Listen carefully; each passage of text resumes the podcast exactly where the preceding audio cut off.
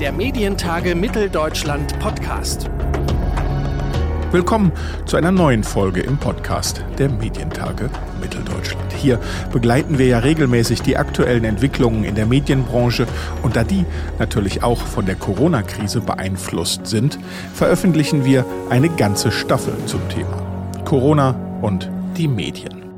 Dabei reden wir zweimal in der Woche, immer dienstags und donnerstags, mit Medienmachern und Journalisten über die neuen Herausforderungen.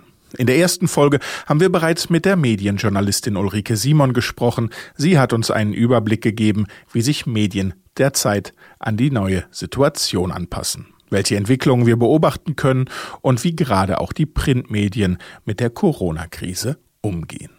Heute wollen wir einen Blick auf die konkrete Redaktionsarbeit werfen. Dazu spreche ich mit Michael Wulff. Er ist nicht nur RTL-Chefredakteur, sondern als Geschäftsführer von Info Network außerdem verantwortlich für alle täglichen und wöchentlichen News- und Magazinformate der Mediengruppe RTL Deutschland. Hallo, Herr Wulff. Hallo, schönen guten Tag.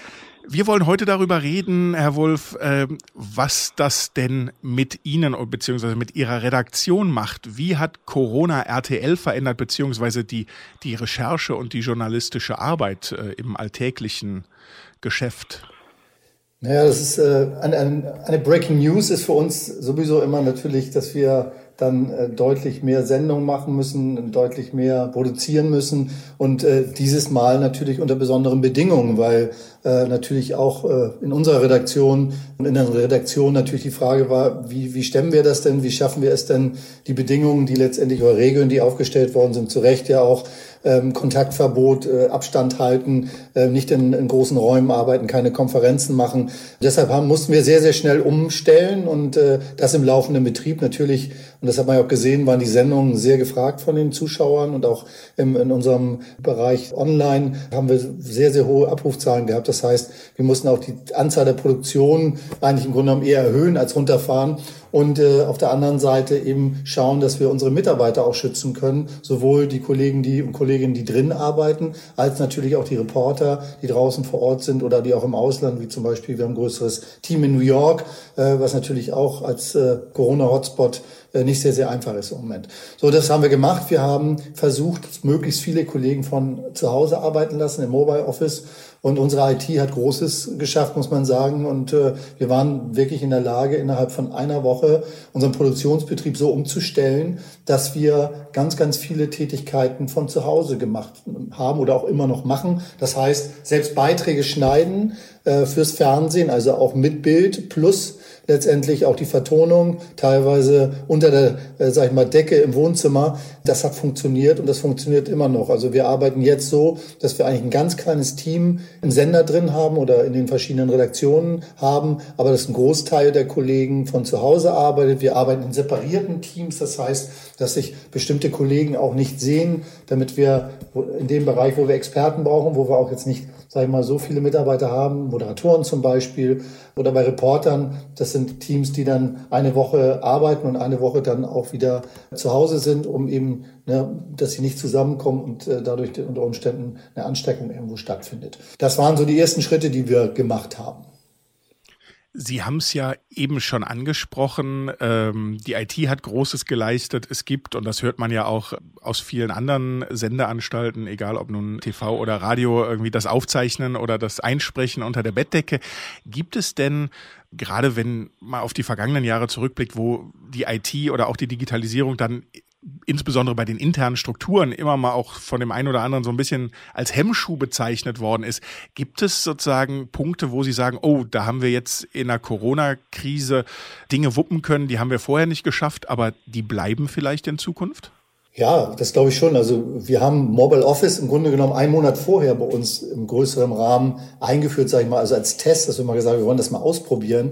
Und wenn man dann mit einmal rüber switchen muss und fast die gesamte Belegschaft mobile arbeiten lassen muss, dann ist das natürlich ein wahnsinniger Move, den man da macht. Und äh, ich glaube schon, dass da Sachen in die, in die Zukunft mit reingehen. Also man merkt natürlich, dass man zum Beispiel nicht zu jeder Konferenz irgendwo hinfahren muss, dass man sowas sehr, sehr gut auch über Teams oder über Skype machen kann, gerade mit Videokonferenzen, dass das hervorragend funktioniert. Ich glaube, dass solche Sachen mitgenommen werden, ähm, dass wir zum Beispiel über Teams schneiden können. Das heißt, dass äh, ein Autor an einem anderen Platz sitzt als der Cutter im Fernsehbereich oder eben Kollegen auch selber schneiden können. Wir arbeiten mit Mojo, nennen wir das, das ist Mobile Journalism. Das heißt, wir haben Teams ausgestattet, die eben nicht mit äh, großem Team, Kamera und Assi arbeiten, sondern die auch mit Mobile-Geräten arbeiten, also sprich mit Handys teilweise produzieren.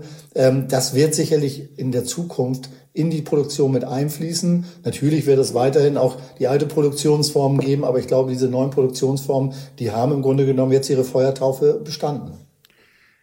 Stichwort äh, Reichweiten, Rekordreichweiten haben Sie ja eben auch selber angesprochen bei den Informationsformaten. Da haben Sie äh, Rekordreichweiten erzielt. Heißt das, wenn wir jetzt über äh, sozusagen strukturelle Veränderungen im Sende- oder im Produktionsablauf gesprochen haben, heißt das für RTL als Programm auch, dass Sie vielleicht zukünftig mehr Informationsangebote bieten?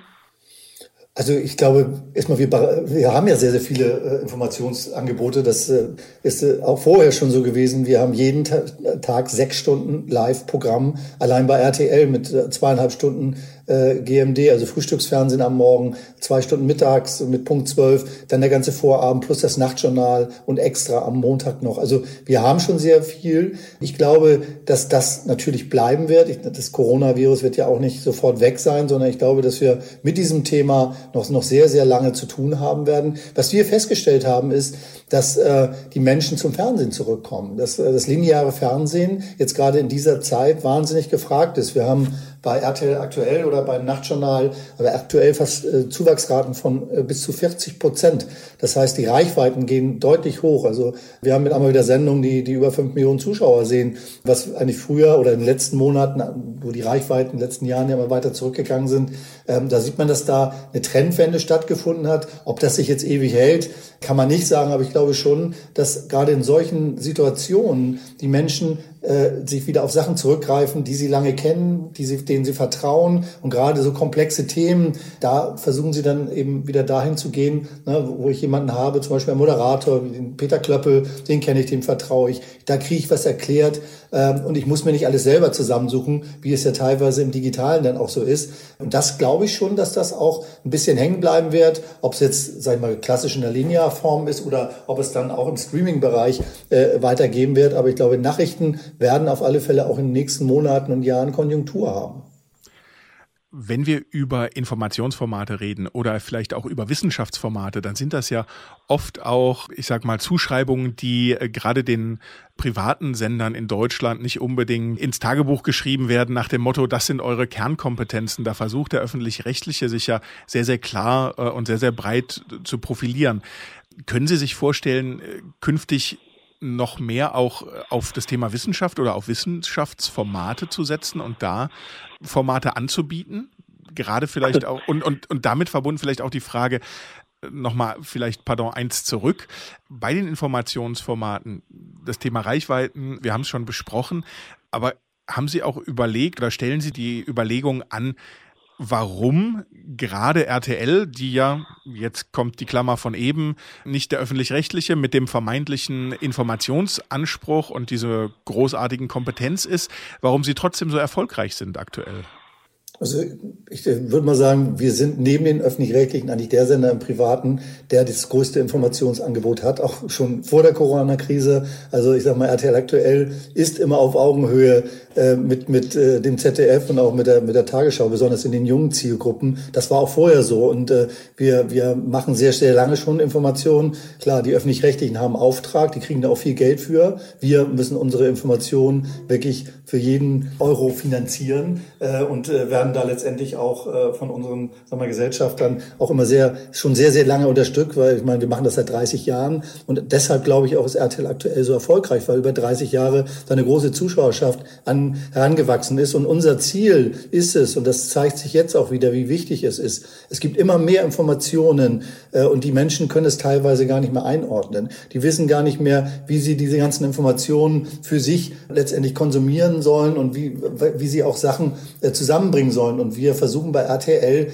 Sachen ganz klar zu erklären. Wir versuchen den Menschen anhand von Fakten die Themen zu erklären und nicht, sag ich mal, zu emotionalisieren, also indem man Sachen immer wieder hochpusht, was ja gerne teilweise auch gemacht wird im Moment, um, um auch Klicks zu bekommen, sondern wir versuchen anhand von Fakten Themen zu erklären und das auch möglichst einfach, damit es jeder versteht. Und das ist eigentlich der Erfolg. Wir nennen das News to Use und das machen wir schon sehr, sehr lange und deshalb läuft das auch so gut und äh, klappt auch so gut, ähm, auch schon vor Corona. Merken Sie denn noch bei den Reichweiten, dass Sie ja sehr, sehr lange schon in den ostdeutschen Ländern sehr stark waren? Ist das so geblieben? Hat das noch zugenommen? Wir merken immer noch, dass wir in den ostdeutschen Ländern sehr stark gesehen werden. Es ist vielleicht nicht mehr ganz so, wie es am Anfang war, als, als äh, ich glaube, nachdem die Mauer aufgegangen ist, war das sehr, sehr extrem, dass wir gerade in Sachsen und so hatten wahnsinnige Zuwachsraten. Das hat sich mittlerweile ein bisschen angeglichen. Auch da werden mittlerweile natürlich äh, öffentlich-rechtliche Sender geguckt, was am Anfang nicht so der Fall war. Ähm, aber wir sind immer noch in den Sendern sehr stark und äh, wir legen auch unseren Fokus immer darauf, darauf zu achten, dass wir auch aus den östlichen Ländern berichten, weil das für uns auch sehr, sehr wichtig ist und ja, ein bisschen ist das immer noch so, hat sich aber ein bisschen angeglichen, das muss man auch sagen. Wenn ich es jetzt mal salopp sagen würde, die Quarantäne-WG ist ja gescheitert. Haben die Talk-Formate, werden die äh, Corona überleben? Wie, wie sehen Sie das Information statt Infotainment, dieses Spannungsfeld? Wie wird sich das entwickeln aus Ihrer Sicht? Ich finde das das Spannende, dass wir sowas ausprobieren. Und die Quarantäne-WG war für mich toll, dass man sowas gemacht hat, um einfach mal zu sehen, was funktioniert und was funktioniert nicht. Ich glaube, dass Talk immer weiterlaufen wird. Die Frage ist, auf welchem Niveau.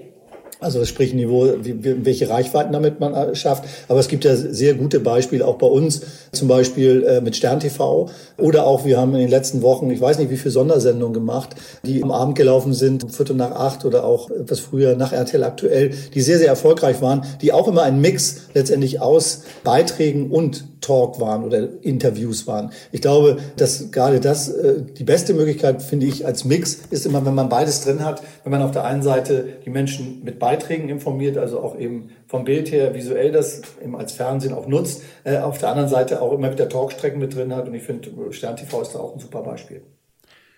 Schauen Sie auch äh, rechts und links von RTL, also was die anderen national oder auch international, was die Kollegen machen, was es vielleicht auch an äh, spannenden Beispielen gibt, die man sich abschauen kann? Und wenn ja, haben Sie da Dinge entdeckt, wo Sie sagen würden, das ist besonders herausragend, das ist besonders spannend und äh, das ist vielleicht auch was für uns?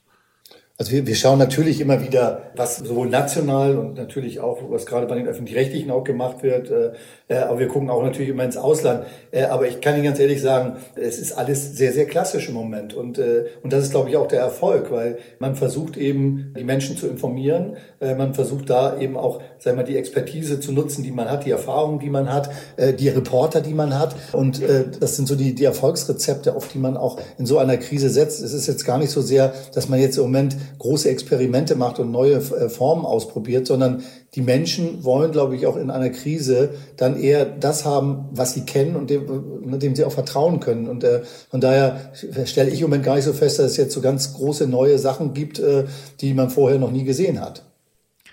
Heißt das äh, denn im Umkehrschluss, wenn Sie sagen, die, die Menschen wollen oder brauchen Sicherheit, ich sage es jetzt auch im Programm oder auch mit der Perspektive aufs Fernsehen, dass das an irgendeinem Punkt kippen kann? Also sagen, wenn die Krise irgendwann wieder Normalität wird? Also kippen, ich glaube, das Thema Verlässlichkeit und das zeigt sich gerade wieder, ist wahnsinnig wichtig. Und äh, ich äh, habe auch vorher äh, Corona gesagt, Fernsehnachrichten werden immer da bleiben und werden ein wichtiges Bestandteil für die Menschen sein. Klar, Menschen verändern sich, gerade die junge Zielgruppe schaut natürlich auch gerne non-linear und Streaming, ähm, aber auch dafür kann man ja Angebote schaffen und ich glaube, der, der gesunde Mix ist es nachher und äh, was für mich ganz klar ist, Nachrichten, und das hat sich jetzt in der Krise oder zeigt sich gerade in der Krise, sind für die Menschen was ganz, ganz Wichtiges. Und Nachrichten auch in der Art, dass man sie, sag ich mal, als Paket bekommt, dass ich letztendlich mir nicht alles zusammensuchen muss, sondern dass ich ein Paket bekomme und dass ich weiß, das sind heute die Nachrichten, die für mich wichtig sind. Und da sind auch die Nachrichten so erklärt, dass ich sie verstehe und dass ich sie auch nutzen kann für mich, wenn ich mich mit anderen Menschen unterhalten will und um diese Themen dann letztendlich auch in meine Diskussion irgendwo reinzubringen sagt der RTL-Chefredakteur Michael Wulff hier bei uns im MTM-Podcast, dem Extra zu Corona und die Medien. Ich sage vielen Dank für das Gespräch, Michael Wulff. Gerne. Mit Michael Wulff habe ich über die aktuellen Veränderungen im Programm und Redaktionsalltag bei RTL gesprochen. Und in Folge 3 unserer Podcast-Staffel zu Corona und die Medien reden wir dann mit dem Mann, der den aktuell wohl bekanntesten Podcast ins Leben gerufen hat, mit Norbert Grundei vom Norddeutschen Rundfunk bzw. dem Radiosender Enjoy. Denn sein Podcast, das Coronavirus-Update mit dem Virologen Christian Drosten, gehört seit Ende Februar zum Alltag für alle, die über das Virus auf dem Laufenden bleiben wollen.